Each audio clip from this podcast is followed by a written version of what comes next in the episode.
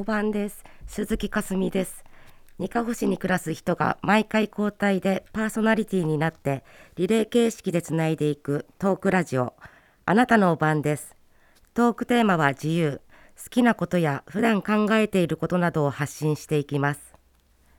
今日は梶原重心さんからのバトンを受けて私鈴木かすみが担当します。重心さんとはいとこにあたります。8歳年上の兄みたいな存在でレーザークラフトを仕事にしていて子供たちのベルトや財布を作ってもらい今でも大切に使っています。前回私を紹介するときに梶原と旧姓を言ってしましたが結婚して鈴木です。忘れちゃったのかな。それではよろしくお願いします。あなたのおばんです。と私の仕事は父の後を継いで、えっと、運送会社と電子部品の組み立て製造をやっています。私には3人の子供がいます。長男は22歳。高校卒業後神奈川の大学に行ったのですが1年目親はまともに学校に行ってると思っていたところ。学校からの通知で進級できず2年目再出発1年生。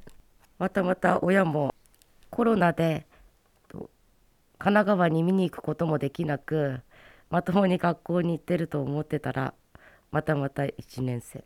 3年目に学校の前にアパートを借りればちゃんと通学していると思っていたのですがそれでもダメでした。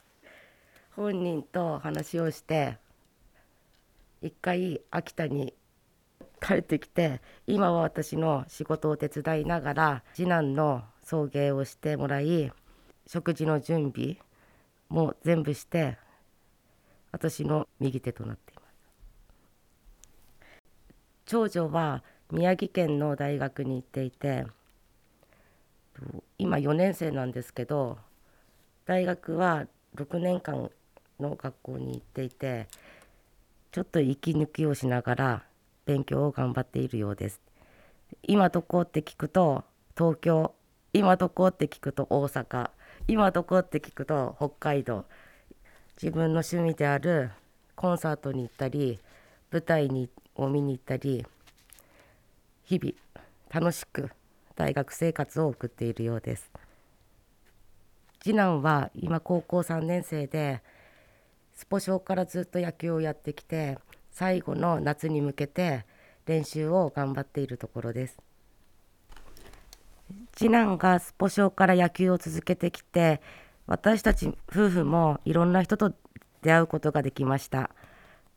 監督や父母会で知り合った人とは今でも付き合いがあります。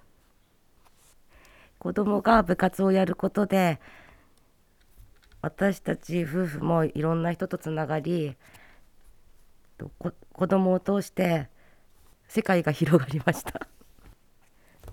子供たちにはうちに残らず外に出てのびのびと生活してもらえればいいと思っています。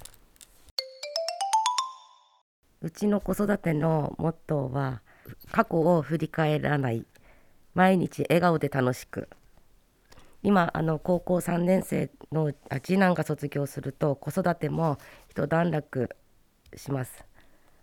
でこれからは夫婦で何をしようっていうことを考えているのですがまずは45歳を過ぎ健康診断に行ってちょっと数値が高くてもほったらかしにしていたのですがまずは2人で体のメンテナンスから始め先日姉から声をかけてもらい畑仕事を初めてやりました。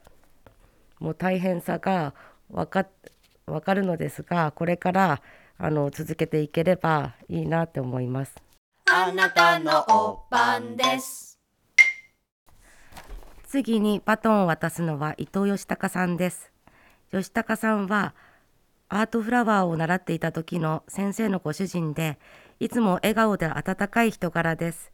現在はジオパークでガイドをなさっています。吉高さんよろしくお願いします。ということで今回の担当は鈴木かすみでした。次回もお楽しみに。